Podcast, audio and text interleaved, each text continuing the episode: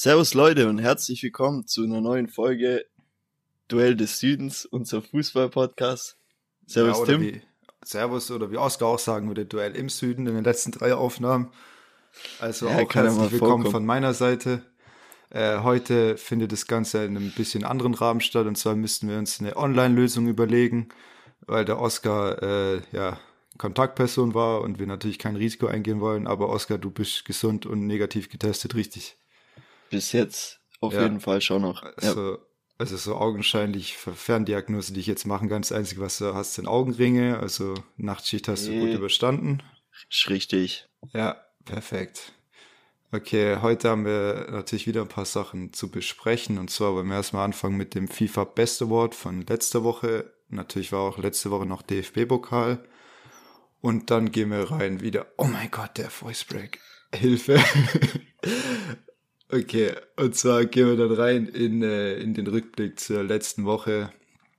Genau. Also äh, noch, was man noch erwähnen kann, es ist eigentlich gar nicht schlecht, dass wir uns mal mit einer Online-Lösung auseinandersetzen mussten, weil ich in gut zwei Wochen äh, nach Wales gehe für zwei Monate für so ein Doppelmaster-Programm. Oscar, was hebst dich denn so am Kopf? Ich komme immer noch nicht auf den Voice Break. Der war gerade richtig legendär. ja, ich bin auch schon gespannt, wie der auf Mikro rüberkommt. Äh, genau deswegen heute habe ich Oscar hatte noch ein zweites Mikro. Ich hoffe, die Qualität ist gut. Ich bin auch jetzt schon ein bisschen heißer, aber das kriegen wir schon hin. Und äh, genau, ich, äh, die Qualität wird dann besser. Ich habe mir auch noch mal ein Mikro bestellt. Jetzt Oscar, erzähl du mal was. Ich, ich muss ein Stück trinken. Ja, super. Dann erzähle ich jetzt was. Also der Tim geht ja nach Wales, wie er schon gesagt hat gerade. Und äh, da müssen wir uns eh viel mehr mit dem Thema beschäftigen, dass wir quasi online miteinander kommunizieren. Okay, Oscar, Da bin ich auch schon gespannt, ob das was wird. Ja, danke für den Lückenfüller auf jeden Fall. Gut, gerne. Hast du überhaupt was mitbekommen vom Best Award? Ja, dass Lewandowski den bekommen hat. Ja, also das meiner Meinung nach ist. somit jetzt hier auch offiziell der einzig wahre Award, äh, den es gibt im Weltfußball, nachdem er gefühlt alle anderen verloren hat. Äh, ja, also man kann auf jeden Fall zum Voting sagen, Lewandowski hat gewonnen in der Kategorie, also äh, in den Stimmen von den Trainern, von den Kapitänen, von den Medienvertretern. Und in der einzigen Kategorie, wo, wo er verloren hat gegen Messi, war bei den Fans. Und zwar hat Messi 700.000 äh, Stimmen und Lewandowski 353.000. Also hat Lewan äh, Messi so ja zweimal so viel Stimmen wie, wie Lewandowski und da sieht man eben, was, was so ein Messi, der Name, im Weltfußball für eine PR-Gewalt hat. Deswegen ist es auch nicht einfach, sich da ja so bei Geschichten wie beim Ballon d'Or auch durchzusetzen. Aber er hat ihn gewonnen aufgrund eben den, äh, von dem äh, Voting-System hier, was mich natürlich freut als Bayern-Fan. Es war aber auch ein bisschen verwunderlich, dass zum Beispiel, es gibt da einmal noch, äh, noch ein paar andere Kategorien. Eine davon ist der beste Torhüter. Und da hat Edouard Mondi von Chelsea gewonnen. Und äh, in der Elf des Jahres ist aber Gianluigi Buffon, Buffon sage ich schon, Donnarumma, Hilfe. Genau. Und das macht natürlich dann auch wieder keinen Sinn, aber äh, die Weltelf wird äh, eben von den Spielern gewählt und nicht von äh, ja, den Trainern und Kapitänen und so weiter. Deswegen ist er da ein anderer Torwart als ob äh, als der, der eigentlich der Beste war. Also macht alles bisschen wenig Sinn, aber ist halt so. Äh, eine Geschichte noch dazu und zwar ist auch David Alaba in die FIFA oder in die FIFA Fifth Pro oder Fifth World 11 gewählt worden. Äh, findest du, dass er das verdient hat? Alaba. Ja. Ja, warum nicht? Ist ein Top-Spieler. Ja, ich fand es nur also ein bisschen verwunderlich, dass der jetzt reingewählt wird, aber in dem Jahr, wo, wo Bayern sechs Titel gewinnt, da wurde er nicht reingewählt. Und jetzt, wo er zu Real wechselt und eine halbwegs gute Runde spielt, was er ja macht, dass er da halt dann direkt zu finden ist, das finde ich schon irgendwie ein bisschen komisch. Aber ja. so ist es halt, glaube ich, da sind mehr Augen auf dich gerichtet, wenn du eben bei Real spielst, als wenn du in der Bundesliga spielst. Schon. Also ich kann dazu nicht viel sagen, weil mich interessiert der Award, genauso wie der Ballon d'Or, eigentlich relativ wenig, weil ich finde das irgendwie, keine Ahnung, ist halt ein bisschen lost. Ja. Meiner Meinung ja, nach, so ein Titel allgemein. Interessant, äh, die, die Aufstellung in der, in der World 11 ist äh, ein 3-4-3, klassisch, mit Messi, Lewandowski, Haaland und Ronaldo im Sturm. Ja. Ich glaube, da kann man sich dann vom Gegenpressing auch verabschieden, aber ja, schon. Das war eben, das war da eben so, dass du auf jeder, also du brauchst drei Verteidiger, drei Mittelfeldspieler und drei Stürmer und dann derjenige, der nach der Besetzung von den Positionen am meisten Stimmen hat, wird eben in der jeweiligen Kategorie noch mit reingewählt und es war eben Haaland als Stürmer, wenn ich es gerade richtig mhm. weiß. Okay. Genau, Oskar. Dann äh, kommen wir zu was, wo du auch mitreden kannst, zum DFB-Pokal. Auf jeden Fall. Ja, dann fangen wir an. Welches Spiel hat dich am meisten sage ich mal, mitgenommen oder gepackt? Also ich oder was war, war das, das, was dich am meisten äh, auch schockiert hat oder so, wer jetzt verloren ja. hat? Also ich glaube, überrascht hat mich äh, am meisten, wie die meisten, schätze ich, äh, St. Pauli gegen Dortmund. Also ja. St. Pauli ist sicherlich eine Top-Mannschaft in der zweiten Liga und irgendein Trainer, ich weiß gerade nicht mehr, wer es war, hat auch gemeint, dass St. Pauli aktuell besser ist als mancher Erstligist. Und das hat sich auf jeden Fall hier wieder, wieder gespiegelt. St. Pauli hat 2-1 gewonnen und jetzt sind Dortmund, äh, Bayern draußen und auch noch die ein oder andere Topmannschaft, auf die wir auch noch zu sprechen kommen. Also krasse ja. Pokalsaison auf jeden Fall. War das gerade eine leichte Anspielung auf mein VfB? Äh, nee, eigentlich auf Gladbach, aber du kannst ah, okay, es dir gerne so auslegen, wie du möchtest. ja.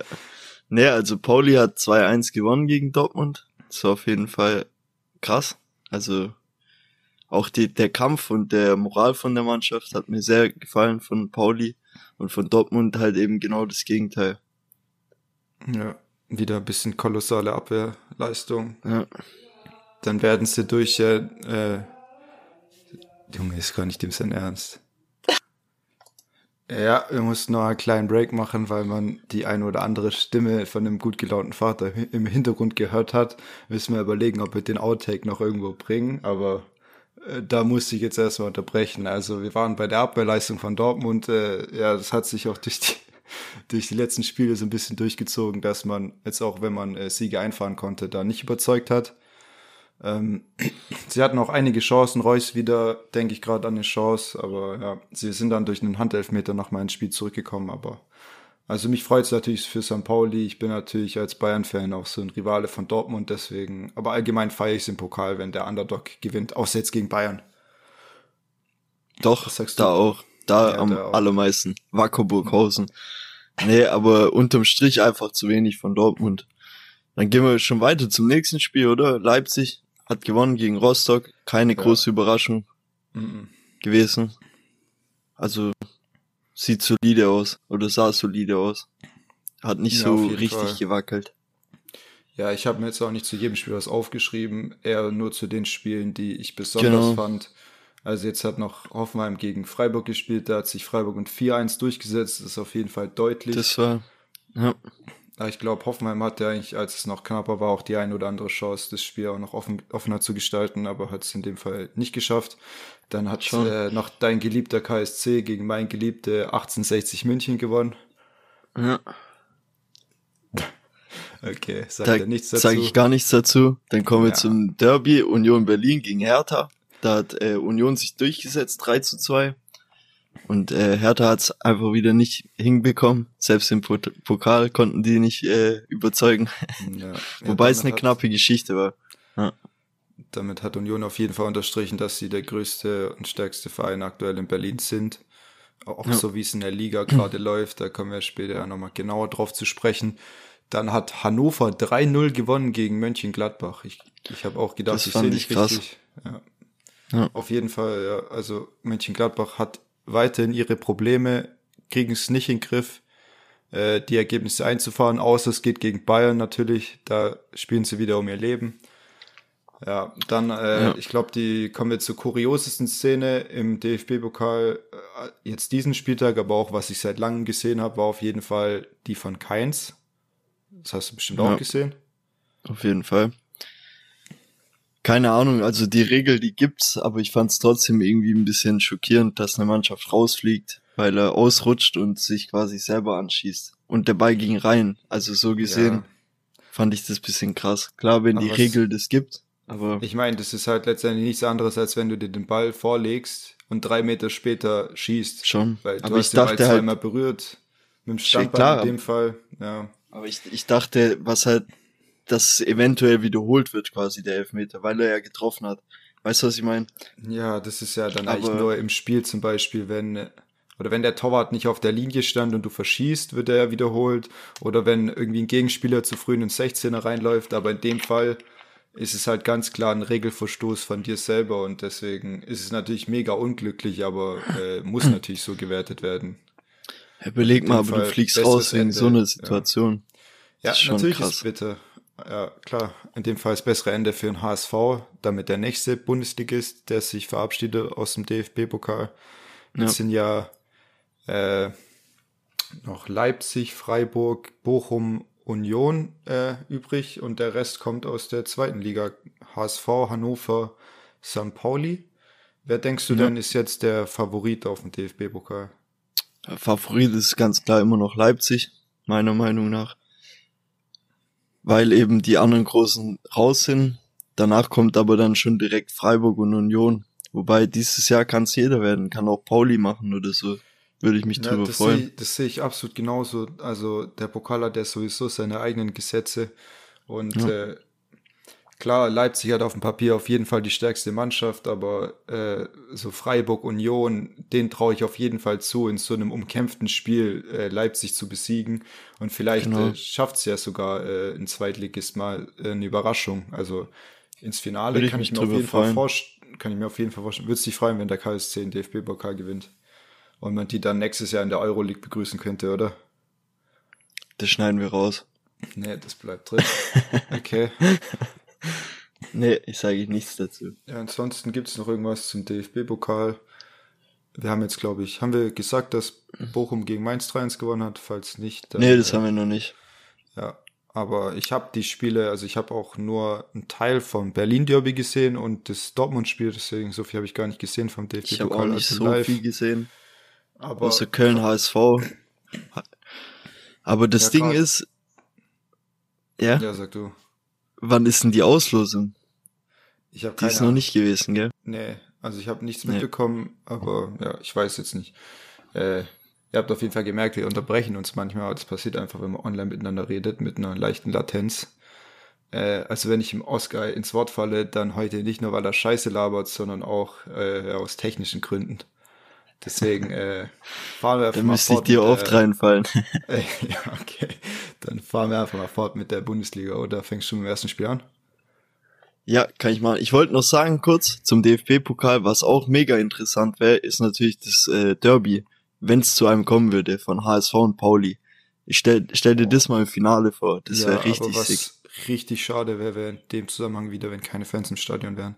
Weil ja. ich glaube, also äh, bildlich gesprochen, ja noch eine ganz Weile Hamburg brennen, wenn da ein ausge äh, ausverkauftes Stadion. Ja, ja ich weiß gar nicht, wie lange. Wahrscheinlich ist dann ja Mitte, Ende Februar, Anfang März die nächste Runde. Ich weiß es gerade gar nicht, aber ich hoffe, dass sich noch was bessert. Dazu kann man auf jeden Fall schon mal sagen, dass in Bayern wieder 10.000 Zuschauer zugelassen sind. Äh, ja, finde ich gut. Also natürlich äh, in den Rahmen, dass die Corona-Regeln alle eingehalten werden können, aber ja, also ist dann immer besser mit Zuschauer als ohne. Klar, also, ist halt trotzdem dann leiser als in anderen Arenen mit 500 ja, Zuschauern. Dazu sage ich jetzt gar nichts.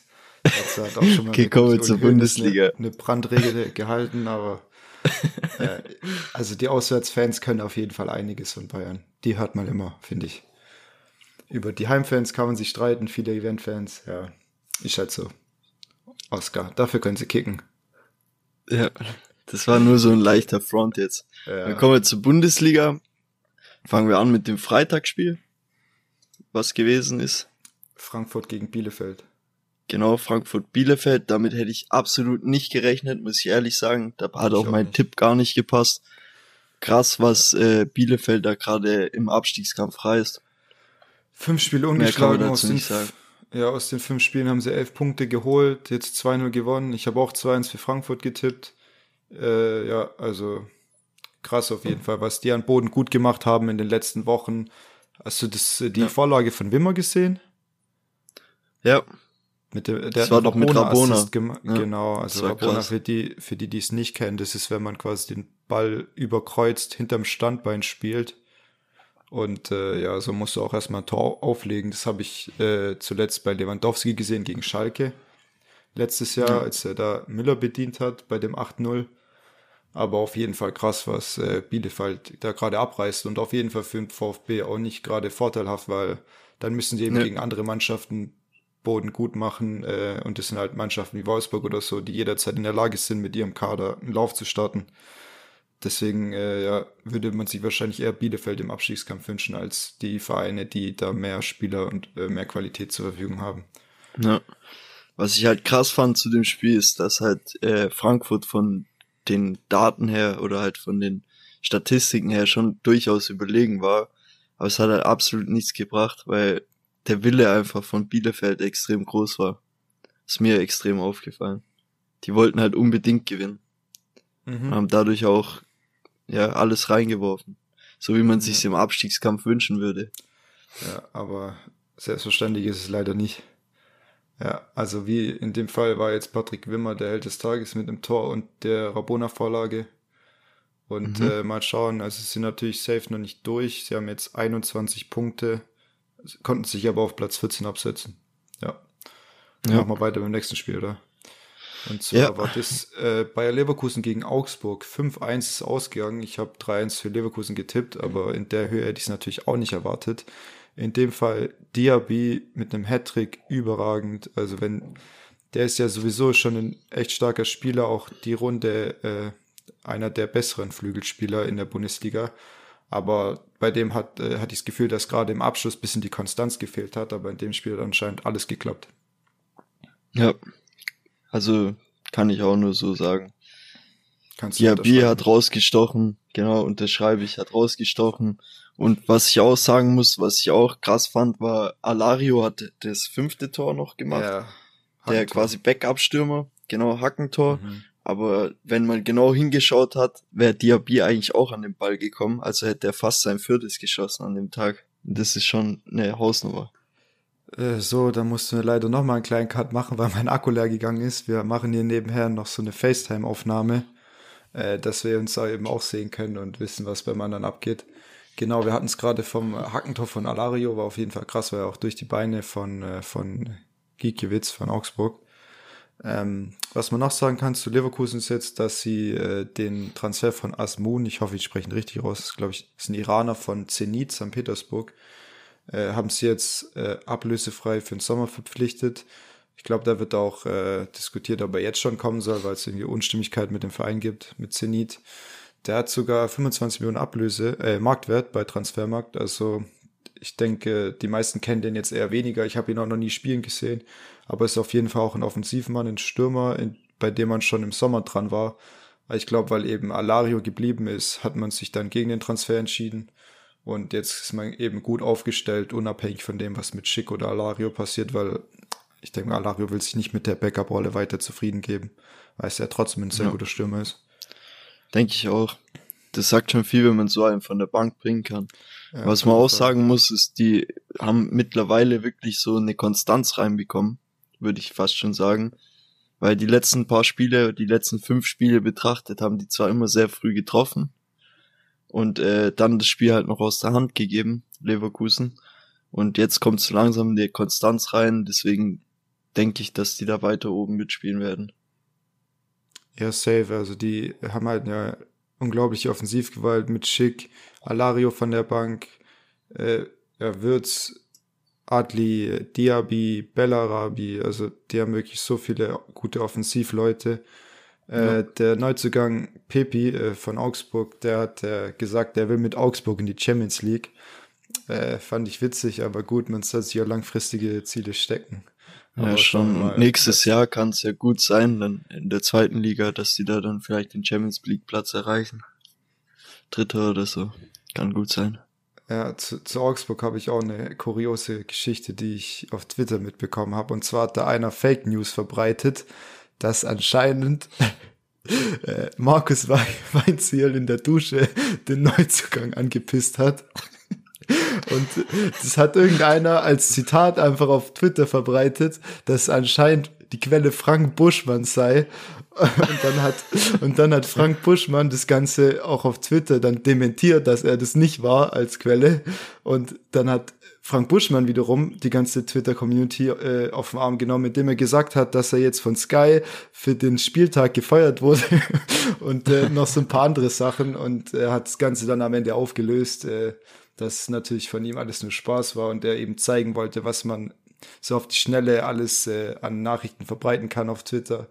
Also auf ja. jeden Fall krank, was da auf den sozialen Netzwerken so teilweise abgeht.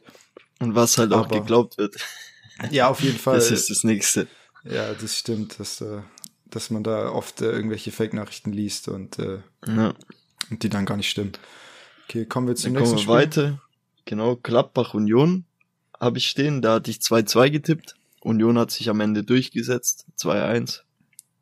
Was fällt dir dazu ein zu dem Spiel? Ja, ich habe auch, ich habe auch unentschieden getippt. Ich meine, Union, äh, Kruse hat den Doppelpack gemacht. Da siehst du einfach, ja. wie wichtig der für die Mannschaft ist. Das ist halt echt äh, ein Hammer-Typ, der äh, nach wie vor so einen der besten linken Füße in, in der Bundesliga hat. Kone, der, der äh, Mittelfeldmann von Gladbach, auch mit einem Traumtor. Schönes Tor. Ja, Jetzt ist Union somit auf Platz 4 und auch nur ein Punkt hinter Leverkusen, gegen die man ja auch einen Unentschieden holen konnte. Ähm, ja, man kann ja noch sagen, dass Ginter wieder gespielt hat, nachdem wir letzte Woche über ihn geredet haben, äh, wegen seiner Vertragsgeschichte, dass er auf der Bank war, aus angeblich sportlichen Gründen. Geholfen hat es jetzt erstmal nichts, dass er wieder gespielt hat, aber immerhin, äh, ja, hat der Trainer sich wieder entschieden, das ja. Ganze äh, anders zu bewerten und ihn wieder spielen zu lassen. Union jetzt auch Tabellenplatz 4. Finde ich auch ja. krass. Also bemerkenswert. Genau. Und 19 Fouls hatten die. Das finde ich halt auch extrem. Da merkt man, dass das halt einfach eine richtige Mannschaft ist, die halt über einen Fight kommt. Die halt komplett auch unangenehm für jeden Gegner ist. Ja, äh, man muss noch dazu sagen, Union, da fehlt ja Avonie gerade beim Afrika Cup, das ist der, den ihr Top-Torjäger.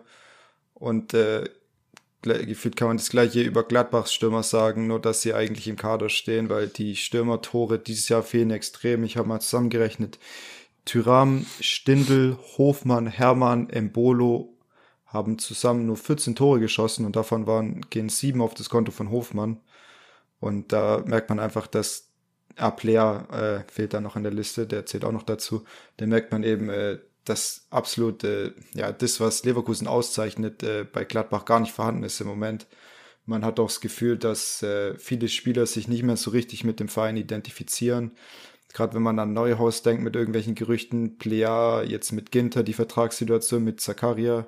Irgendwie sprechen jedes Mal falsch aus. Ich meine, Zakaria natürlich. Äh, ja, genau. Oskar, hast du noch irgendwas zu, zu sagen zu dem Spiel? Mm -mm, nichts weiter. Ja, dann kommen wir jetzt zum Highlight der Woche, oder? Ja, das absolute Highlight war natürlich VfB gegen Fre oder Freiburg gegen VfB. Das ist am Ende 2-0 für Freiburg ausgegangen. Ja, also ich weiß es nicht, was ich dazu noch groß sagen soll. VfB auf jeden Fall richtig schlecht wieder unterwegs gewesen im Vergleich zum Spiel in Leipzig oder gegen Leipzig war das richtig schlecht jetzt. Es waren am Ende vier Torschüsse für Freiburg und ein Torschuss für den VfB in 90 Minuten. Das ist einfach schon traurig eigentlich. Und Freiburg macht eben aus den vier Torschüssen zwei Kisten und Stuttgart kriegt halt absolut nichts auf die Kette nach vorne. Viel zu harmlos. Irgendwie hat man das Gefühl, die haben noch nicht gemerkt, dass die im Abstiegskampf sind und haben es noch nicht begriffen. Wenn du halt auch siehst, gerade so, wo ich das gerade erwähnt habe mit den Fouls von Union, 19 Fouls im Spiel gehabt, Stuttgart sieben Fouls im Vergleich halt. Und mhm. gerade wenn du im Abstieg bist, klar, Fouls bringen dir ja nichts, aber das zeigt halt die Intensität von einem Spiel schon an. Und da merkst du da irgendwie, da fehlt der Kampf und dieses wirkliche Wollen so. Ja, jetzt ja. in den letzten fünf Spielen konnten sie nur einen Punkt holen gegen Fürth, die ja noch schlechter dastehen, aber ja, da fehlt es auf jeden ja. Fall an einigen Ecken und Kanten. Gerade die Tore, die Silas oder Kalajdzic im letzten Jahr gemacht haben, die sind jetzt halt dieses Jahr nicht vorhanden. Und das sind halt die, die Tore, die dir letztendlich die Punkte einbringen in diesen knappen, knappen Begegnungen, knappen Spielen. Ich habe auch noch ein ja. paar interessante Gedanken so gehört äh, zu der Geschichte mit Castro, über den wir auch letzte Woche äh, gesprochen haben, als er das Ausgleichstor geschossen hat dass der nicht auf Gehalt verzichten wollte und die Davi und schon und deswegen ist es eben so, dass sie auseinandergegangen sind und die Davi geblieben ist, weil sie auch eher auf junge Spieler setzen wollten, wie auf Ahamada, habe ich ihn richtig ausgesprochen? Mhm. Und dann noch äh, Eklov und Mangala auch eine größere Rolle einnehmen sollte. Und das ist jetzt halt so ein bisschen der Weg, den die gehen wollen. Die wollen eben Gehalt einsparen. Minzlaff hat gesagt, für den Fall, dass sie absteigen sollten, hätten sie 15 Millionen weniger Gehalt äh, auf der Liste als im letzten, als beim letzten Abstieg. Und da könnte man sich dann theoretisch durch TV-Gelder selber finanzieren und steht deutlich stabiler da und hat sich auch ein bisschen so Freiburg als Vorbild genommen, wie, mit Spielern wie Schlotterbeck oder Schade, die da eben hochgezogen werden sollen und auch die Qualität ja. mitbringen. Was sagst du so zu ja, dem schon. Weg und allgemein zu dem Gedanken? Ja, der, der Weg und der Gedanke ist auf jeden Fall schon nicht schlecht, finde ich.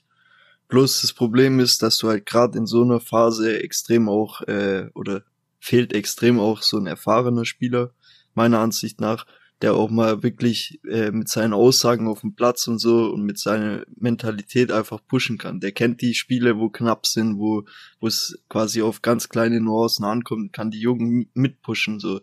Und Daniel Didavi spielt halt gerade absolut keine Rolle beim VfB. Und äh, wenn ich das jetzt vergleiche mit einem Castro, dann weiß ich nicht, für was die sich da entschieden haben. Also kann ich nicht nachvollziehen, die Entscheidung. Die Davi war noch nie der Spieler, der irgendwie gepusht hat oder der komplett irgendwie auch mal das Zepter in die Hand genommen hat. Es war eher so der,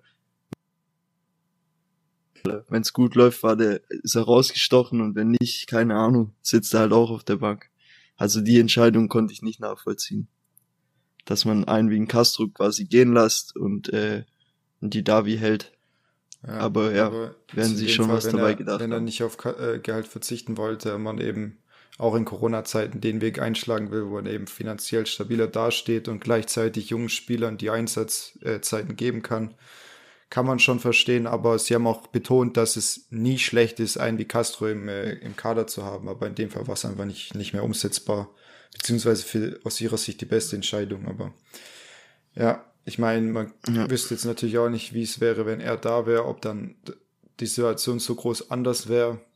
Aber die Erfahrung natürlich. Ja, nee, aber man hätte halt einen Spieler, genau, der halt auch mal äh, pusht und auch mal was Unangenehmes sagt.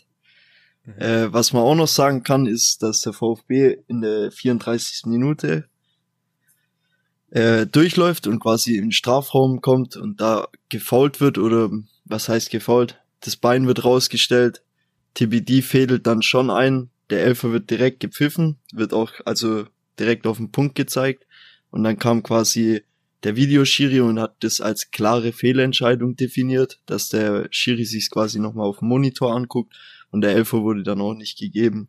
Was ich auch wieder das finde, was wir auch vor den, vor zwei Folgen im Podcast hatten, dass die Thematik mit dem Videoschiri und so einfach viel Unruhe reinbringt. Weil in so einer Situation war das keine klare Fehlentscheidung, in meinen Augen. Klar kannst du den Elfer nicht geben oder ist okay, wenn du den nicht gibst, weil es war nicht zwangsläufig einer, aber wenn du ihn gibst, der Kontakt war trotzdem da, dann muss der Videoschiri nicht unbedingt eingreifen, weil es war keine Fehlentscheidung im Sinne von klare Fehlentscheidung. Weißt du, ja. der Kontakt war da, der Spieler kommt dadurch zum Fall. Also, und das ist halt dann in so einer Situation, wie der VfB steht, halt auch extrem ärgerlich und schwierig, weil du halt mit einem 1-0 eventuell durch den Elf in Führung gehst, geht das Spiel anders aus. Oder ja, könnte anders ausgehen. Im, haben sie nicht sogar im Gegenzug das Tor kassiert? Genau, das ist ja das, ja. weil die Köpfe dann einfach nicht frei sind und die, du musst halt sehen, ist auch eine junge Truppe, die steckt so einen Rückschlag halt nicht weg, vor allem wenn du nach fünf Spielen schon ohne Tore bist, also fünf Spiele jetzt schon ohne Tore, dann tut dir das einfach gut, wenn du auch mal so einen Elfer bekommst und so. Und das ja. steckt schon in den Köpfen, kann ich schon verstehen. Ich glaube, klar äh, darf das Gegentor nicht im, im Gegenzug direkt kommen, das sehe ich schon aus so, das ist ja dann auch Eigenverschulden, aber keine Ahnung, ist halt richtig bitter, wie das alles wieder läuft. Ja, absolut, wenn, da gibt's ja den Spruch, wenn es einmal läuft, läuft scheiße. Es trifft auf jeden Fall auf den VfB zu, was man noch sagen kann zu, äh, zu dem, was du meintest mit klarer Fehlentscheidung. Da kommt es wahrscheinlich auch immer ein bisschen auf die Kommunikation an vom Schiri und den, äh, den Videoschiedsrichter in Köln. Äh, und zwar, wenn da eben der Schiri sagt, er hat keine, keinen Kontakt gesehen und äh, der Videoschiedsrichter sagt dann aber ganz klar, hey, da war ein Kontakt, schau es dir lieber nochmal an. Dann werden die wahrscheinlich aus dem Sinne bewerten, dass es eine Fehlentscheidung ist, weil er eine ganz andere Wahrnehmung auf die Situation hatte. Auch wenn die Situation an sich keine direkte Fehlentscheidung war. Also ich weiß jetzt natürlich nicht, was in dem Fall die äh, Kommunikation war, aber äh, vielleicht wurde aus, aus so einer Perspektive dann entschieden, dass er sich nochmal anschauen soll, weil er einfach irgendeinen Kontakt gar nicht wahrnehmen konnte. Aber über einen Videoschiedsrichter kann man sich auf jeden es Fall. Es war ja genau streiten. andersrum, weißt Genau. Aber es war ja in dem Fall andersrum. Er hat direkt auf den Punkt gezeigt, hat die Berührung wahrgenommen. Das war quasi genau andersrum. Also, ah, ich habe das gerade, okay, dann hatte ich das falsch in Erinnerung und habe es genau. gerade falsch verstanden. Aber okay, ja, das ist natürlich dann doppelt bitter, wenn der dann zurückgenommen Richtig. wird, obwohl es keine klare Fehlentscheidung war. Ja, okay. Richtig, so meinte das, ich das. Das macht das dann ist dann schon Sinn. Das tut den Spielverlauf halt schon auf jeden Fall ja, ändern oder weil man kann sagen, klar, der VfB hätte wahrscheinlich trotzdem verloren, die haben trotzdem oder keine Ahnung, wie das dann ausgegangen wäre. Das kann man immer nicht genau so sagen, aber es wäre halt auf jeden Fall ein wahrscheinliches Tor gewesen und hätte auf jeden Fall gut getan, auch fürs Selbstbewusstsein von ja, Stürmer, Kalajdzic und so. In so einer Situation da wäre ein Knoten ein, geplatzt. Ja, so in so einer Situation nochmal ein Spiel von vorne spielen zu können und nicht immer nur dem, äh, ja, dem, der Führung vom Gegner genau. hinterherzulaufen. Ja, ja, aber über einen Videoschiedsrichter können wir auch später nochmal reden. Bei Hertha Bayern gab es ja auch zwei Situationen, aber ich würde sagen, wir machen jetzt erstmal Schon. weiter mit Hoffenheim gegen Dortmund. Ich habe auf 3-1-Sieg gegen Dortmund, äh, für Dortmund getippt. 3-2 ist es ausgegangen, auch für Dortmund. Äh, aber das Ergebnis spiegelt auf jeden Fall nicht den Spielverlauf wider, weil da hatte man 16 zu 4 Torschüsse für, für Hoffenheim. Ähm, das Spiel hat auf jeden Fall begonnen mit einer wunderschönen Kombination zum 1-0 für Dortmund, wo auch die halbe Mannschaft äh, beteiligt war. Ähm, auch so von der Kombination her eins der schönsten Tore, die ich diese Saison gesehen habe. War auf jeden Fall krass. Dann äh, Daniel Malen, über den wir auch schon mal ein paar Mal gesprochen haben, hat drei Assists, wenn man eben diese Vorlage zum äh, Eigentor von David Raum mitzählt. War eben an allen Toren beteiligt. Aber ja, ich habe dann noch mal am Ende auf Konferenz umgeschaltet, dann war noch mal Dortmund zu sehen und da hat Witzel geschossen und da hat der Kommentator gesagt, das ist der erste äh, Torschuss, der, der nicht reingegangen ist für Dortmund und das äh, ja, ja. das Spiel auf jeden Fall ziemlich gut. Haaland ja. hat getroffen, hat äh, hatte dann also, äh, war, ja ich würde sagen, ist halt schon krass, wenn du, wie du sagst, zwei Torschüsse hast am Ende vom Spiel und drei, zwei gewinnst. also, ja, vier das ist schon krass. Hatte, aber ja, stimmt, klar, das, äh, das Eigentor hat natürlich nicht als Torschuss gezählt, aber trotzdem als Tor. Aber ja, Haaland war auch äh, sehr wenig zu sehen nach seinem Tor, wo er den Ball reinschiebt, nach dem Assist von äh, Malen. Äh, hat sich auch ein bisschen verletzt, wird jetzt untersucht in den kommenden Tagen oder vielleicht sind sie auch schon, sind bestimmt schon mhm. dabei. Äh, ja, ich hoffe natürlich, dass er nicht verletzt ist, weil man will natürlich immer die besten Spieler sehen bei den Mannschaften. Wurde dann auch noch ausgewechselt, aber nicht direkt nach der, nach der Aktion, wo er sich verletzt hat. Ja, TSG hat eigentlich gut gespielt. Er hat sich ja zweimal verletzt. Echt? Äh, das zweite Mal habe ich jetzt gar nicht mehr gesehen. Mhm. Einmal hat er am Knie, da wurde auch direkt diese Schubladentest durchgeführt wegen Meniskus und so. Da dachte ich auch schon, oh je, da konnte er dann weiterspielen. Und danach bei einem Zweikampf hat es sich nochmal an der Leiste irgendwas gemacht und aufgrund dessen wurde der dann ausgewechselt. Also nicht wegen der ersten Knieverletzung, sondern wegen der an der mhm. Leiste irgendwas.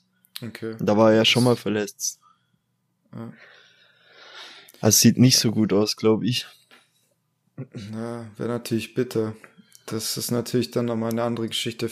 Meisterschaftsrennen, klar, es sind immer noch sechs Punkte. Bayern müsste theoretisch zwei Spiele verlieren und nochmal Punkte liegen lassen, weil einfach das Torverhältnis besser ist.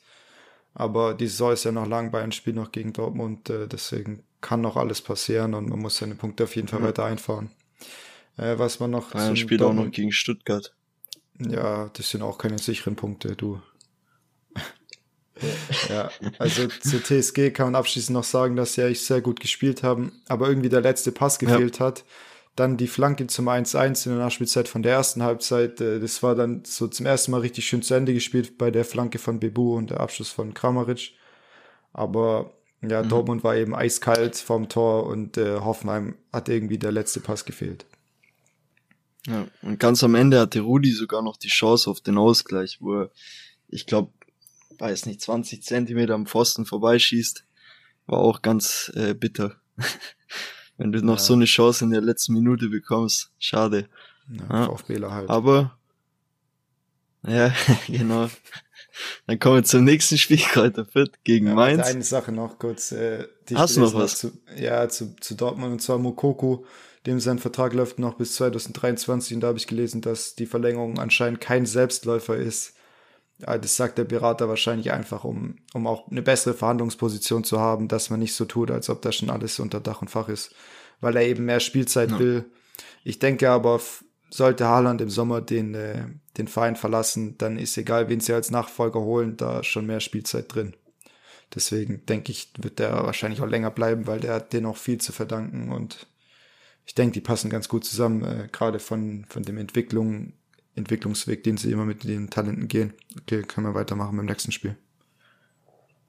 Okay, Kräuter Fürth gegen Mainz. Da hatte ich äh, auf Sieg Mainz getippt, aber Kräuter Fürth hat gerade einen kleinen Lauf gestartet.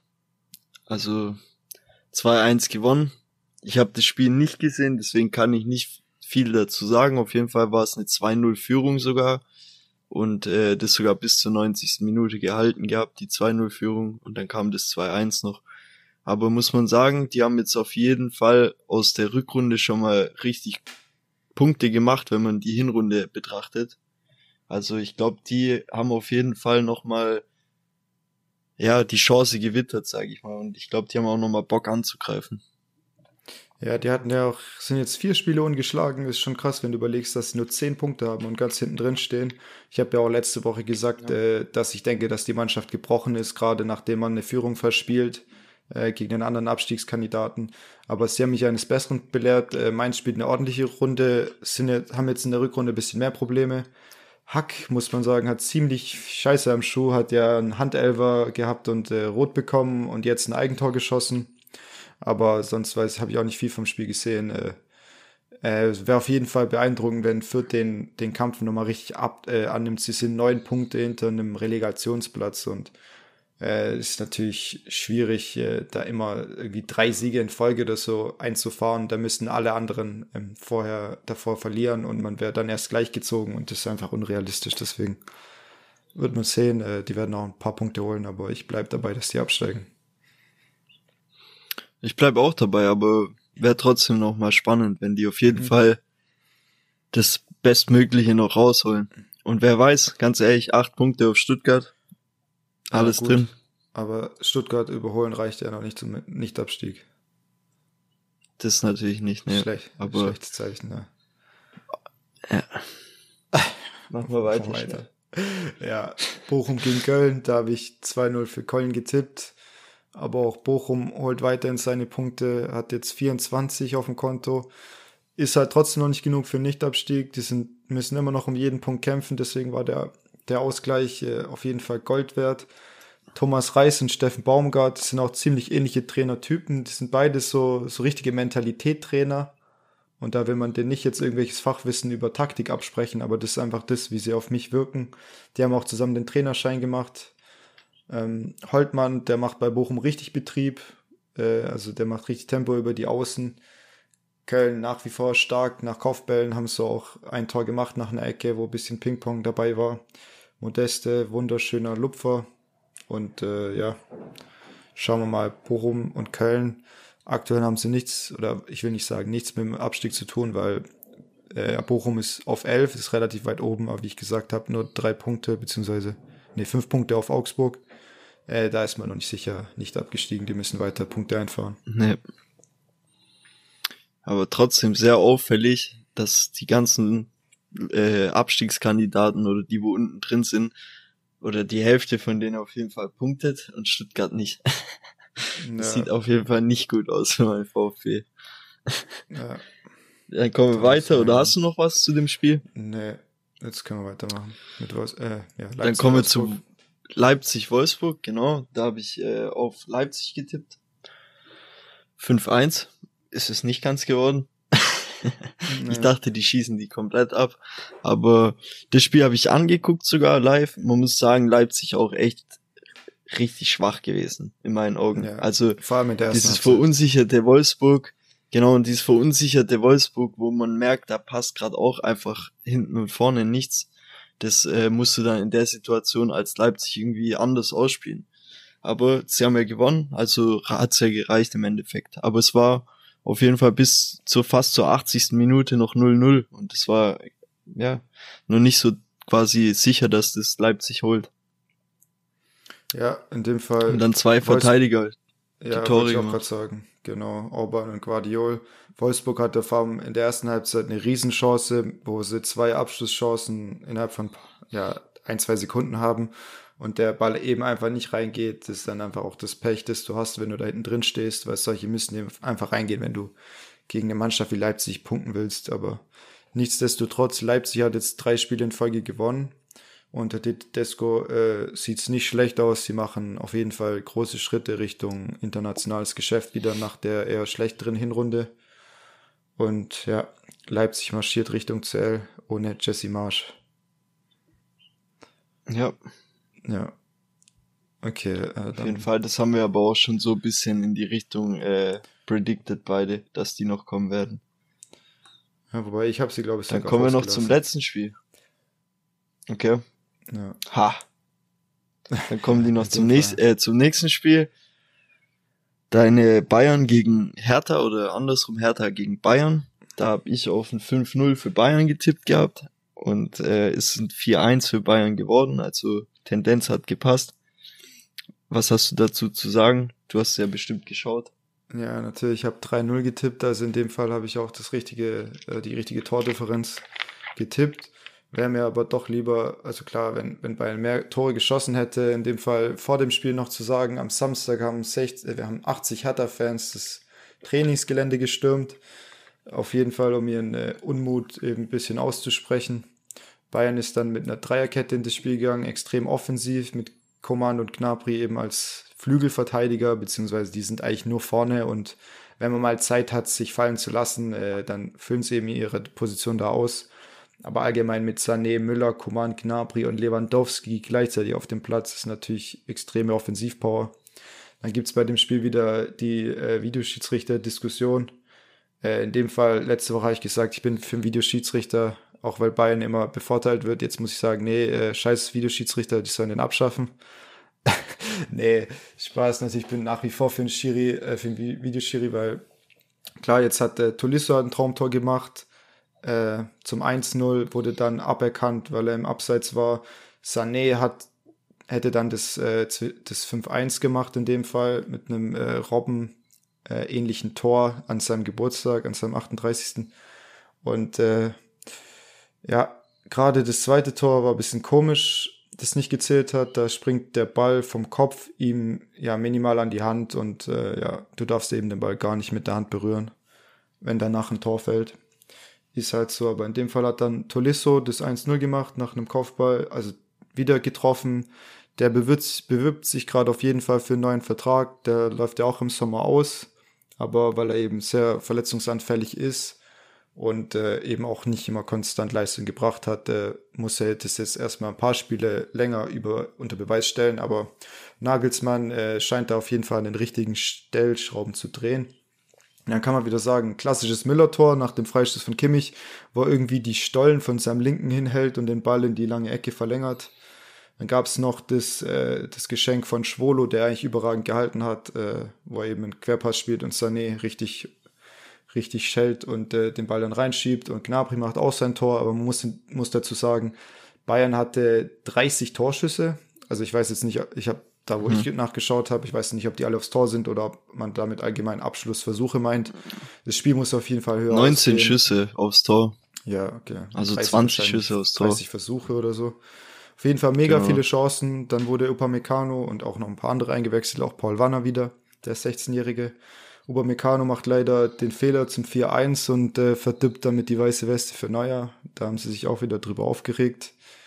Äh, ja, ich hoffe, dass der. Ja, das ist dann Meckern auf hohem Niveau. Ja, auf jeden Fall, natürlich. Also die Luxusprobleme müssten andere erstmal haben. Aber Richtig. ja, Upamecano steht ja öfter in der Kritik, dass er eben solche Böcke schießt. Äh, muss man ihm auch trotzdem zugestehen, weil er halt nur 22, 23 Jahre alt ist. Aber in der Champions League darfst du die Fehler halt nicht machen. Ja, ja. Äh, Genau, was kann man noch zum Spiel sagen? Kimmich hat wieder überragend gespielt auf seiner Sechserposition. Man merkt einfach, er ist auf zwei Positionen äh, einer der besten Spieler der Welt, egal ob er rechts hinten spielt oder, oder auf der Sechs. Hat das Spiel wieder geleitet mit äh, seinen überragenden langen Bällen und äh, auch diesmal guten Freistößen, weil bei Standards war er eher geschwächelt, gerade gerade nach Ecken meistens. Äh, noch zu Bayern kann man sagen, dass Süle, es wurde jetzt verkündet, also nicht offiziell, aber es wird berichtet, dass Süle den Verein verlassen wird, ablösefrei. Ja, finde ich schade, gerade weil er ja eigentlich so alles hat, sage ich mal. Also jetzt äh, von außen betrachtet kann man den Wechsel oder kann es nicht so nachvollziehen, weil du denkst, ja, bessere Mannschaft kannst du kaum kriegen. Äh, auch spielst mit deinen Kumpels zusammen auf höchstem Niveau, aber ich glaube, er will sich mal in der Premier League austesten. Oder was kannst du dazu sagen? Ja, nicht viel. Der wird wahrscheinlich halt äh, für sich einen neuen Step in seiner Karriere suchen, wo er quasi nochmal woanders spielen kann und Titel gewinnen eventuell. Ich habe gehört, dass äh, eventuell Rüdiger Interesse, also Interesse an Rüdiger ist von Bayern Seite aus. Stimmt das? Hast du das auch mitbekommen oder ist es nur ein Gerücht gewesen wieder? So ein Twitter-Ding wie mit Weinziel? nee, also das habe ich schon öfter gehört. Rüdiger scheint da auch äh, einen sehr großen Vertrag zu fordern, also auch sowas um die 15 Millionen. Deswegen dauert seine Chelsea-Verlängerung auch so lange und lässt auf sich warten. Er wird auch mit Real in Verbindung gebracht. Also wird man sehen, wo er, sehen, wo er hingeht. Wir haben ja letzte Woche schon über ablösefreie Spieler geredet. Gerade mit Christensen, Ginter und Rüdiger. Also ich könnte mir schon sehr gut vorstellen, dass einer der drei dann äh, den Platz von Süle einnehmen wird. Man hat ja noch Nian Su, das französische Talent in der Hinterhand. Und der, der gilt sich jetzt in den nächsten ja, Monaten zu beweisen, ob er der Nachfolger sein kann im Kader ja, muss man abwarten. Ja. Äh, was ich, Gut, dann haben wir den Spieltag durch, oder? Ja, ich habe noch. Eine, oder wolltest du noch eine, was sagen? Ja, noch eine Randgeschichte. Eben Chupomoting ist ja gerade äh, beim Afrika Cup und Bunasa auch äh, von Bayern. Und da gab es auch was sehr Kurioses. Und zwar musste da ein Linksverteidiger Al-Hadur ins Tor. Und zwar für die Komoren. Kennst du das Land, Oskar? Ja, ich habe es mitbekommen, die Geschichte, weil die keinen äh, Torwart mehr hatten. Ja, genau, wegen sehr viel Die hatten ja keinen mehr dabei. Ja. Und zwar ja. musste sogar seine, die Trikot Nummer 16 hinten drauf musste mit äh, irgendwelchen blauen Klebeband überklebt werden zu einer 3, weil die irgendwie nicht mehr auf die Schnelle so ein Trikot äh, organisieren konnten. Und die hatten, die haben 2-1 verloren, obwohl sie, glaube ich, schon nach sieben Minuten eine rote Karte bekommen haben. Und das gegen, äh, gegen Kamerun, genau, gegen, ja, es war eben der Gegner von Choupo-Moting. Die waren ja klarer Favorit. Ja, klar, das sind auf jeden Fall, haben einige Top-Leute aus Europa und Komoren, ja, da wüsste ich jetzt nicht, wer da spielt. Ist ja eine, eine afrikanische Inselgruppe. Auf jeden Fall krass. Und in einer Situation, auch wo ein Tor gefallen ist, da hat einfach der Torwart, also Al-Hadur, die Hände hinter den Rücken genommen, weil er wahrscheinlich kurz vergessen hat, dass er Torwart ist und Angst hatte, dass er den Ball an die Hand kriegt. Also ich weiß nicht, ob es nur so, ja. so eine zufällige Momentaufnahme war, aber es sah echt so aus, als ob er wirklich die, die Arme richtig hinter den Rücken nimmt. Müsst ihr mal schauen, ich weiß nicht mehr, welches denkt, sonst war. gibt's einen Elfer. ja, genau. Und ja. dann äh, haben, sind die Komoren nochmal rangekommen äh, mit einem absoluten Traumfreischuss-Tor zum 2-1, aber ja, zu mehr hat's nicht mehr gereicht und äh, Kamerun ist weitergekommen. Ja, so viel zu der Geschichte. Genau, dann haben wir genug über, ja, jetzt nicht mehr in dem Fall über Bundesliga geredet, aber jetzt kommen wir zu unserem Top 5 Format, genau. Oscar. Genau, weil die Woche muss man auch noch kurz äh, dazu sagen, werdet ihr keine neuen Tipps von uns bekommen. Wir besprechen auch den Spieltag nicht, da es keinen gibt. Nächste Woche, weil ja eine Woche Pause ist quasi. Und deswegen ist das quasi auch unser letztes Thema für heute. Ja, oder, doch oder? ein Tipp kriegt ihr, ja genau, aber ein Tipp kriegt ihr von meinem Vater, weil er hat getippt, dass der VfB dieses Wochenende nicht verliert. Also können wir mal schauen, wie da die Wettquoten sind. Und damit wird er auch recht halten. ja. Aber ich glaube, selbst das kriegen die hin im Testspiel dann oder so. Stimmt, die sind ja jetzt im Trainingslager, gell?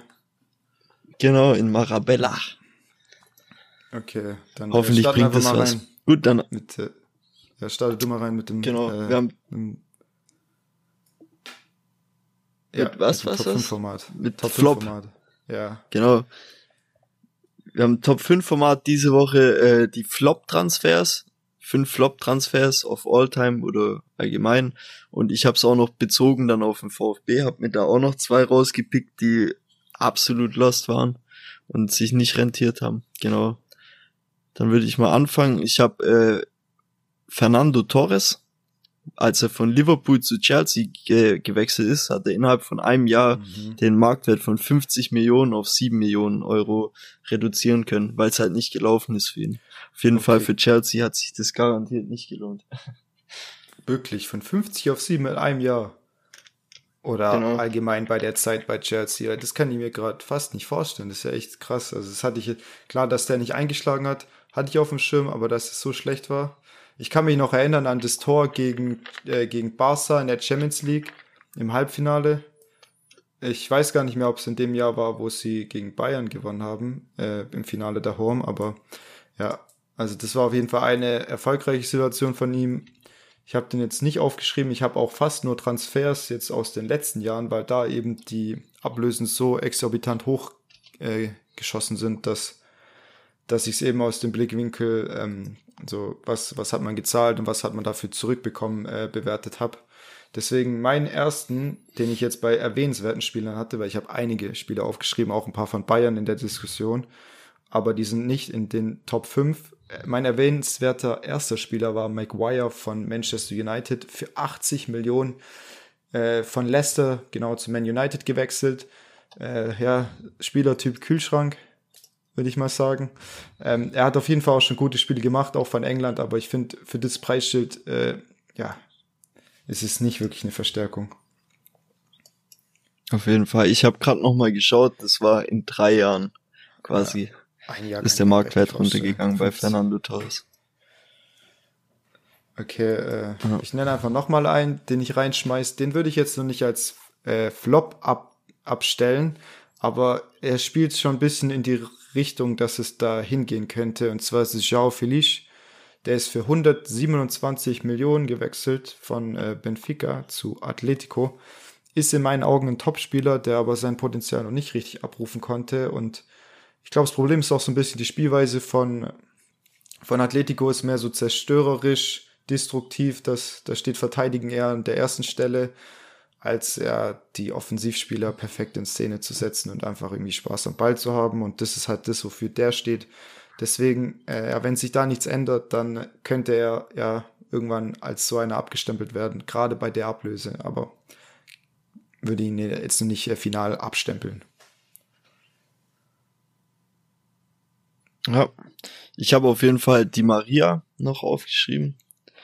Mit dem Transfer nach Paris. Also klar ist es ein Top-Spieler, aber die, der ähm, Wert auf jeden Fall, der gezahlt wurde, oder die Summe, die gezahlt wurde, ist auch viel zu hoch für das, was er dann im Endeffekt bringt. Oder für das, wie viele er quasi Partien gespielt hat und was er jetzt quasi äh, vor sich hat an anderen ja, Spielern, gutes, wo er nicht vorbeikommt. Stichwort wenn du von Di Maria sprichst, kommt direkt der Krankenwagen. Ich glaube, der ist auch häufig verletzt. Aber ja. ja, also ich würde dir da widersprechen, weil ich finde, dass er kein Flop ist. Er macht bei Paris eigentlich sehr viel richtig, finde ich. Er war eher für mich ein Flop, als er zu Manchester United gegangen ist, weil die absolut nicht das bekommen haben, was sie sich von ihm versprochen haben aus den Zeiten von Real. Bei Paris, er ist mit ihnen in die Champions, auch, ja. er ist mit ihnen in die Cham ins Champions League Finale gekommen äh, auch in der Liga, als man sich teilweise mehr von Messi und Neymar erwartet hätte, hat er mehr gezeigt als die beiden. Und hat auch, gut, ist jetzt nichts für Paris, aber hat, äh, hat auch Copa America für Argentinien einiges geleistet. Deswegen an der Stelle würde ich die widersprechen. Und ich glaube, ja, gut, Paris, äh, ich weiß nicht mehr, was die Ablöse war, aber die interessiert 75 Millionen. Okay, das ist schon ordentlich. Nee, war auch nur auf das Geld bezogen.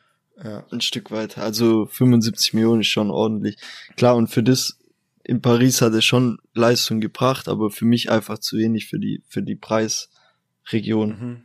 Ja, ja, gut, da gibt's wahrscheinlich endlos Spiele, über die man reden kann. Äh, ich mache mal weiter mit Luka Jovic bei Real. Der ist da jetzt, glaube ich, auch erst in der dritten Saison oder ist er schon in der vierten? Ich glaube in der dritten, nachdem er von Frankfurt dahin gegangen ist, war er auch zwischenzeitlich leihweise wieder zurück bei Frankfurt, hat 63 Millionen gekostet und kann nicht ansatzweise irgendwie Benzema ersetzen, falls der mal fehlt. Also, äh, ja, der hat bei, bei Frankfurt irgendwie getroffen, wie er wollte, aber bei Real läuft es überhaupt nicht, deswegen da denke ich auch nicht, dass da eine große Leistungssteigerung noch kommt und dass man sich von dem in den nächsten ein, zwei Jahren auf jeden Fall trennen wird. Hm. Ja, ich habe äh, Mario Balotelli noch. Und zwar, dass er für 20 Millionen ist jetzt nicht die Riesensumme, also natürlich sehr, sehr viel Geld, aber im Vergleich zu Di Maria oder so ist er von AC Mailand äh, zu Liverpool gegangen. Und in Liverpool hat er halt komplett enttäuscht, hat mehr gelbe Karten als Tore geschossen. Mhm. Und ja, hat sich auf jeden Fall für Liverpool nicht gelohnt, der Transfer. Ja, also auch noch was Aktuelles dazu, also jetzt nicht zu Balotelli, aber zu einem anderen Spieler, und zwar zu Martial. Äh, der geht jetzt wahrscheinlich per Laie zu Sevilla, weil er bei Manchester United gar nicht mehr zum Zug kommt. Der ist damals für 60 Millionen als 19-Jähriger aus Monaco gekommen. Und der hatte so die Anlagen, so dieses, die Schnelligkeit, äh, das, äh, die Ballbehandlung, Abschluss, da hat man so ein bisschen an Ori gedacht. Ist natürlich immer ein großer Name, aber man bringt ja meistens heutzutage direkt die, die ganz Großen mit irgendwelchen Talenten in Verbindung. Und äh, dann kommt es eben ganz anders.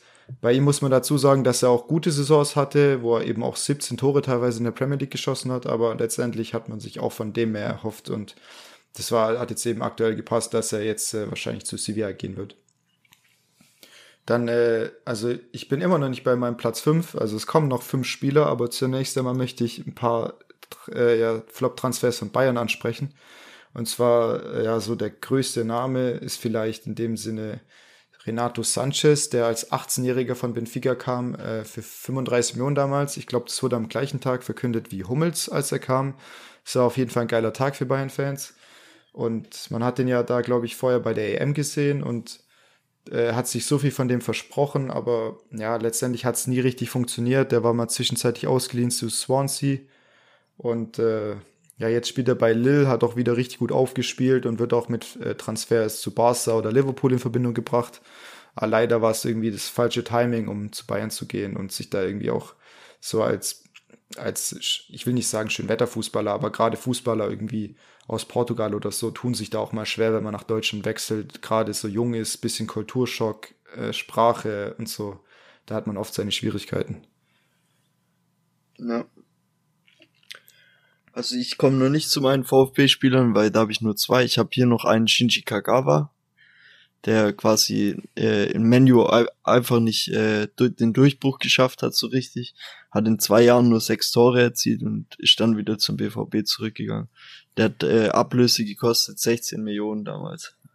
Also okay. auch enttäuschend, er. Ja. Jetzt hätte ich noch einen Spieler, den ich ja auch so teilweise als Flop abstell, abstempeln würde von Bayern. Und danach hätte ich eine Frage, ob du den als Flop empfindest. Das wäre jetzt zum ersten Mal okay. äh, Tolisso für 42,5 mhm. Millionen. Was würdest du zu dem sagen? Also, keine Ahnung, für mich ist es eine andere Welt, so, die Summen beim VfB bin ich die nicht gewohnt. Deswegen würde ich ganz klar Flop sagen, so.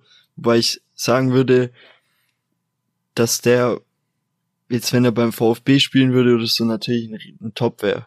Aber bei Bayern kann er eben sich doch nicht so wirklich durchsetzen und dann für das Geld ist es zwar ein richtig guter Backup, natürlich, und wer kann, der, der kann. Also wer quasi so viel ausgeben kann, um das für ein Backup zu zahlen, dann ist es ja auch in Ordnung. Also, ja. weiß nicht, bin zwie, zwiegespalten zwischen Flop und Top, aber ja, also wenn man es nüchtern betrachtet, ist es auf jeden Fall Flop. Ja, ich würde ihn auch eher als, so teuer als, war. ich würde ihn auch eher als Flop abstempeln. Also eigentlich klar als Flop. Weil man hat sich einfach so viel von ihm versprochen. Damals bei Olympique Lyon hat er so krass gespielt als junger Spieler und der wurde auch nicht als Backup geholt. Als er geholt wurde, da waren ja, ich weiß nicht, Goretzka war glaube ich noch gar nicht bei Bayern. Ich bin mir gerade nicht mehr sicher. Ich glaube, das war sowas um 2016 rum und oder 17 und äh, Kimmich war noch lange nicht auf dem Level, auf, das, auf dem er heute ist. Deswegen äh, man hat sich viel mehr von dem versprochen. Das war auch damalig äh, der Rekordtransfer für Bayern und jetzt droht man ihn eben ablösefrei zu verlieren. Deswegen hat man das Geld schon ein bisschen in den Sand gesetzt, gerade weil er so oft verletzt war. Und dann hat er immer so ein Spiel gehabt, wo er ein absolutes Traumtor schießt, den Ball irgendwie aus 30 Metern Winkel, aber dann wieder irgendwie keine Konstanz reingebracht hat. Dann die nächste äh, Summe, die ist fast doppelt so hoch. Äh, Lukas Hernandez, ist es ein Flop für dich bei Bayern? Ja, für mich schon. Weil das ja eben auch ein riesen, riesen Betrag war oder eine riesen Summe und klar ist er noch jung und ist auch ein Top-Spieler, aber keine Ahnung, also hätte nicht unbedingt sein müssen. Für so viel Geld. Und für mich war er halt in den ersten Jahren auf jeden Fall äh, unterm Radar unterwegs. Und jetzt noch mit der Geschichte mit fast äh, in Knast und hier und da. Also ich fand, das, der bringt nicht das, was das, was er wert ist, so meiner Meinung nach. Als ja, Außenstehender also, Nicht-Fan. Okay, also ich musste, also aus meiner Wahrnehmung komplett widersprechend. Für mich ist er absolut kein Flop. Man kann nicht von Top-Transfer sprechen, wenn man so viel Geld ausgegeben hat. Aber Hernandez ist in meinen Augen äh, der beste Innenverteidiger der Bundesliga und einer der meist an oder underratedsten Spieler überhaupt äh, auf der Position. Also wenn man da die Diskussion hört über Van Dijk und so weiter, da wird er eigentlich nie genannt obwohl er somit das beste Zweikampfverhalten hat, eine unglaubliche Mentalität, die er auf den Platz bringt. Er hatte auch keinen einfachen Start, weil er eben viel verletzt war, aber jetzt die Probleme hoffentlich abstellen konnte. Dann natürlich jetzt mit dieser Geschichte, wo er anscheinend gegen Bewährungsauflagen verstoßen hat, weil er mit seiner Frau in, in die Flitterwochen geflogen ist, aber ist da noch irgendeine Unterlass oder ich weiß nicht, irgendeine so Klage, dass man sich nicht auf eine bestimmte Distanz nähern darf. Ich habe es auch nicht ganz verstanden, war auch komplett komisch von der spanischen Justiz, so eine komische Regel, die irgendwie rückwirkend noch gegolten hat. Natürlich würde man das Geld heute nicht mehr zahlen, weil es war in dem Fall eine Ausstiegsklausel. Man würde in Corona-Zeiten das Geld nicht mehr in die Hand nehmen, auch wenn man Upamecano für die Hälfte geholt hat, aber der kann dir nach wie vor Titel gewinnen und äh, der Abwehrchef bei Bayern sein, ist der beste Verteidiger, den wir haben. Jetzt habe ich auch alle Spieler genannt. Jetzt kommen wir in meine Top 5. Ich finde krass, dass du noch keinen einzigen Namen genannt hast, der bei mir da so rumschwirrt. Weil in meinen Augen sind die ziemlich offensichtlich, finde ich. Aber du hast wahrscheinlich auch ein bisschen anders recherchiert. Ich finde auch cool, dass du andere Spieler nennst und wir über die diskutieren. Ich fange jetzt an. Ich habe auf Platz 5 zwei Spieler, weil ich mich nicht entscheiden konnte. Das sind einmal Nicolas Pepe von oder Pepe von, von Arsenal, rechter Mittelfeldspieler, der ist auch gerade beim Afrika Cup, hat auch sage und schreibe 80 Millionen gekostet nach einer unglaublichen Saison bei Lille. Mhm. Der war auch damals in, mit Bayern im Gespräch, ob er da hingeht, aber ja, also bei dem Preisschild hat sich Bayern sofort zurückgezogen und konnte noch gar nicht ansatzweise das Geld irgendwie zurückzahlen für Arsenal. Ja. Meinst der zweite Spieler, den ich in der Kategorie habe, ist äh, Kepa Arisa Balenciaga, keine Ahnung, wie der heißt. 80 Millionen hat er gekostet. Und äh, der ist in dem Fall jetzt äh, durch Edouard Mondi, der auch den Best Award für, für die Teute gewonnen hat, ähm, wurde von dem jetzt ersetzt langfristig. Da gab es ja auch die eine Geschichte, wo er sich nicht auswechseln lassen wollte, äh, kurz vorm Elfmeterschießen oder so mit dem Trainer. Und äh, ja, also für einen Torwart ist, glaube der teuerste Torwart aller Zeiten.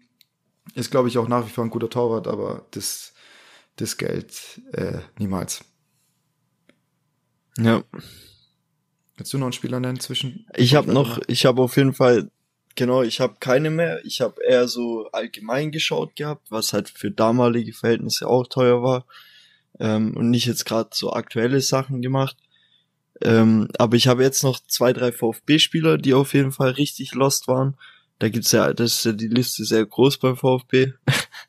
was da alles schlecht gelaufen ist an Ciprian Marika wird mir jetzt als erstes einfallen. Genau, und den habe ich auch ganz oben auf der Liste. Ciprian Marika für sieben Millionen Euro Ablöse. Es war damalig, also damals 2007, 2008. Ja, darf ich mal raten, wenn ich äh, sehr, sehr viel Geld. Ist. Kannst du gerade weitermachen, ja. Äh, ich würde raten, du hast noch, ich weiß nicht, ob er so heißt, aber heißt er Pablo Maffeo, der spanische Außenverteidiger? Hat Pablo Maffeo. Noch so ja. 8 Millionen gekostet oder sowas? Er hat auch 8 Millionen gekostet, wow. genau, 8 okay. Millionen. Dann als nächstes hätte ich dann noch Kostic mit drauf, weil er für mich ganz klar als Flop äh, durchgeht. Überragender Spieler. Man sieht ja, das ist jetzt so ein ja, ja, ist ja so ein, äh, natürlich, ja. jetzt, jetzt auf jeden Fall. Aber wenn man das auf die Zeit vom VfB betrachtet, war das einfach auch nur ein schön Wetterspieler. Wenn es lief, hat er auch klar seine guten Aktionen gehabt. Aber für acht Millionen war das auch absolut zu viel. Too much beim VfB. Jetzt natürlich bei Frankfurt, wie er da eingeschlagen hat, natürlich Bombe. Da wäre die 8 Millionen auf jeden Fall wert. Aber auf jeden Fall. zu der Zeit auf gar keinen Fall. Ja, da gebe ich dir recht. Aber ich habe natürlich auch eine Statistik gesehen, da war, glaube ich, auf Platz 4, was Vorlagen in den Top 5 Ligen seit 2018 angeht. Da war Müller mit Abstand auf Platz 1 mit 64, glaube ich. Da war noch Trent, Ar äh, Trent Alexander Arnold und ein paar andere. Und da war er auch irgendwo auf Platz 4 oder sowas mit über 40. Also Äh, ja, er hat sich auf jeden ja, Fall klar. weiterentwickelt. Äh, in den Mannschaften, wo er später gespielt hat, hat er better, besser reingepasst. Er wollte ja auch im Sommer, glaube ich, zu Lazio gehen, durfte aber nicht richtig. Äh, ich denke mal, Schon. dass er wahrscheinlich nach Aber davor war er ja auch bei Hamburg noch und da hat er auch eben mhm. nicht den Effekt gebracht, den Hamburg ja, sich erwünscht hatte. Stimmt, ja. Dann habe ich auf jeden Fall noch zwei Spieler, an die du dich wahrscheinlich auch noch sehr gut erinnern kannst.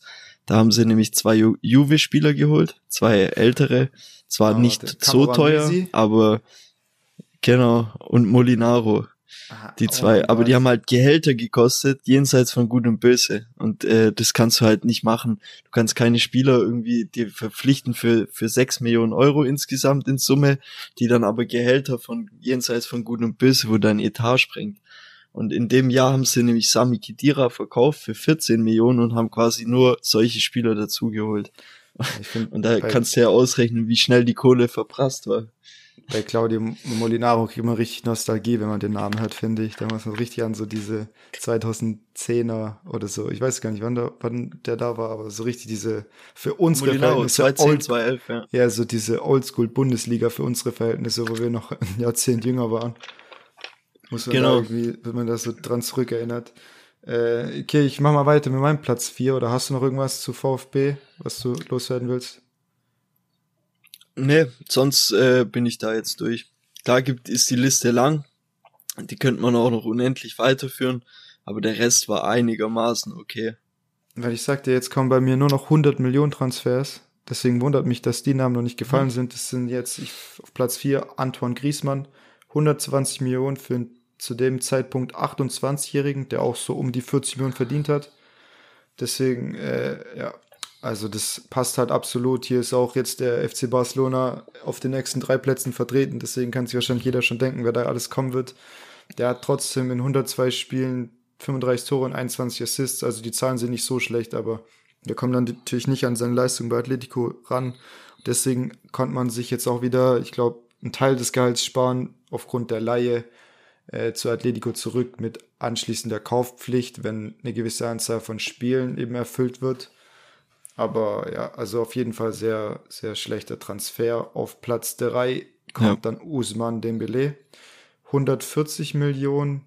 Weiß man ja auch nie, ob das dann 140, 150 oder 130 sind, aber ist, glaube ich, auch egal in der Größenordnung, was dann noch für Bonuszahlungen dazukommen. Sie werden ihn jetzt auf jeden Fall oder mit, oder mit 99%iger Sicherheit ablösefrei verlieren und haben damit auch wieder ja, das Gesamtpaket aus Ablöse, Berater und Gehalt äh, wahrscheinlich auch wieder gute 250 Millionen in Sand gesetzt und äh, nicht ansatzweise das bekommen, was er eben bei, bei Dortmund an Potenzial gezeigt hat.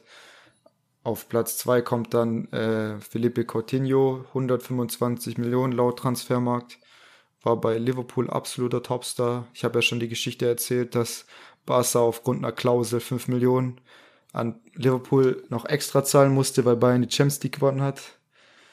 Also, ja, ja da wurde die Ablöse auch nicht geringer dadurch. Dann äh, auf, nee, Platz auf, 1, auf Platz 1, wen denk, wer denkst du kommt noch? Auf Platz 1. Boah, schwierig, keine Ahnung. Ich habe, wie gesagt, andere äh, rausgesucht gehabt. Ja, aber okay, also ich. Wer ist es bei Barca? Nee, jetzt kommt Real, jetzt kommt Eden Azar von Chelsea ah, okay. zu ja. Real. Äh, ich weiß gar nicht mehr, ich glaube, er ist mit Ende, so mit 29 gewechselt, so knapp 30 fast schon. Und hat laut Transfermarkt 115 Millionen gekostet, aber ich habe auch oft gelesen, mit Bonuszahlungen bis zu 150, 160 Millionen soll der Transfer kosten. Und der wird auch äh, ja so in dem 25, 35 Millionen äh, Bereich sein, was Gehalt angeht.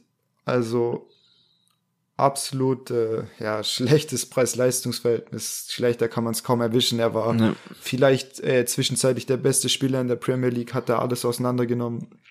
Aber ja, bei Real läuft es nicht so. Er hat auch seit seiner Ankunft direkt richtig unfit gewirkt, finde ich. Da gab es Bilder, ja. wo, er, wo man ein leichtes Bäuchchen und äh, ja, durchs Trikot quasi gesehen hat. Und äh, ja, so macht es eben auch den Eindruck, er hat auch viel mit Verletzungen zu kämpfen, hat gefühlt die Hälfte seiner Tage, seit er da Vertrag hat, äh, verletzt gefehlt. Und äh, ja, also er hat neulich, glaube ich, dort, äh, nicht dort, äh, Dortmund, ba Real äh, eine Runde weitergeschossen im was Copa de Rey, ich bin mir gerade nicht sicher bei den spanischen Pokalwettbewerben, da gibt es ja noch äh, ein paar andere. Da hat er, glaube ich, äh, das entscheidende Tor gemacht. Äh, es war gegen Atletico im Finale, wenn ich es gerade richtig weiß. Also hat er vielleicht wenigstens ein bisschen was zurückgezahlt, aber er ist nicht, der kam ja als Ronaldo-Nachfolger und ja, ich glaube, Ronaldo hat mehr so Schuhgröße 60 und er ist in die Fußstapfen getreten mit Schuhgröße 38 oder sowas und konnte da keine größeren äh, raustreten. Also ja, so viel zu, zu meinen Flop-Transfers. Ich meine, wir haben ja jetzt bestimmt 15, 20 Spieler genannt in der Diskussion. Und ich ja. glaube, da könnte man auch gerade bei den Transfers um 50, 60 Millionen rum noch bestimmt 10 weitere aufzählen. Gerade mit den ganzen Abwehrspielern, die die Menu ver verpflichtet hat, sei es ein Van Bissaka oder keine Ahnung, da gibt's, da gibt's einige, gerade in der Premier League, wo man, denke ich, erst äh, das Geld überweist und dann schaut, ob sich auf, ob es das auch wirklich wert ist. Ja, Aber, ja. auf jeden Fall. Aber das waren auf jeden Fall schon auch einig, einige dabei, die lost waren. Ja, die wir jetzt hier aufgezählt haben. Da wird haben. der VfB auf jeden Fall finanziell besser gemanagt. Nee, das kann gar nicht sein, aber ja. ja. Also da bin ich froh, dass Bayern verhältnismäßig wenige Namen hat, die man in der Diskussion nennen kann. Und wenn du halt gerade Spieler holst wie Kimmich äh, für 7 Millionen, Knapri auch so um den Dreh 7, 8 Millionen, dann äh, Goretzka ablösefrei, Lewandowski ablösefrei. Also da bin ich auch froh, wenn man lieber für 20 Millionen verlängert, als für 120 Millionen einzukaufen. Weil wenn du für das Geld verlängerst, dann hat der Spieler auch die entsprechende Leistung gebracht, um sich das zu verdienen auf einer gewissen Art und Weise. Deswegen. Ja. Ja. Ansonsten Gut. Sind, wir, sind wir durch für die Woche. Kommt dann nächste genau. Woche. Genau,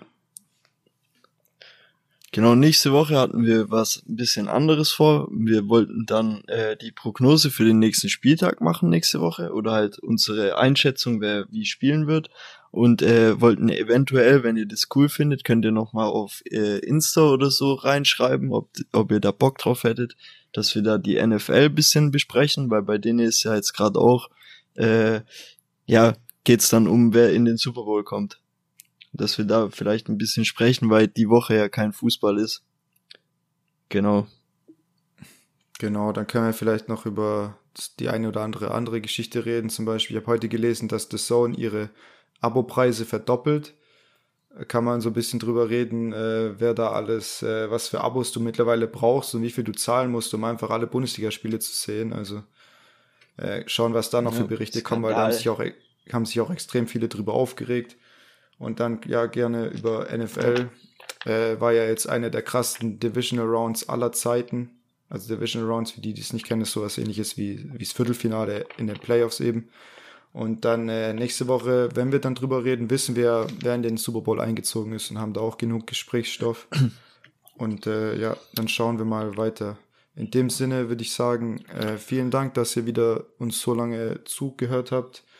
Äh, ist jetzt spät geworden und äh, wäre cool, wenn ihr euch noch, wer es noch nicht gemacht hat, die Zeit nehmen könntet und uns zu bewerten, uns gerne Feedback geben, äh, Themen schreiben äh, bei Insta würden wir uns drüber freuen und äh, von mir aus dann äh, macht's gut bis nächste Woche. Oscar hat's letzte Wort. Genau, ähm, also ich kann auch nur sagen, danke auch nochmal fürs Feedback letztes Mal und ähm, genau, wenn ihr Zeit habt, dann bewertet noch, wie Tim schon gesagt hat. Und ich wollte noch einen Gruß sagen an meine Tante nach MacForm, die es jedes Mal anhört. Grüße ja, gehen raus. Dann macht's gut, bis nächstes Mal, bis nächste ciao, Woche. Ciao. Ciao, ciao.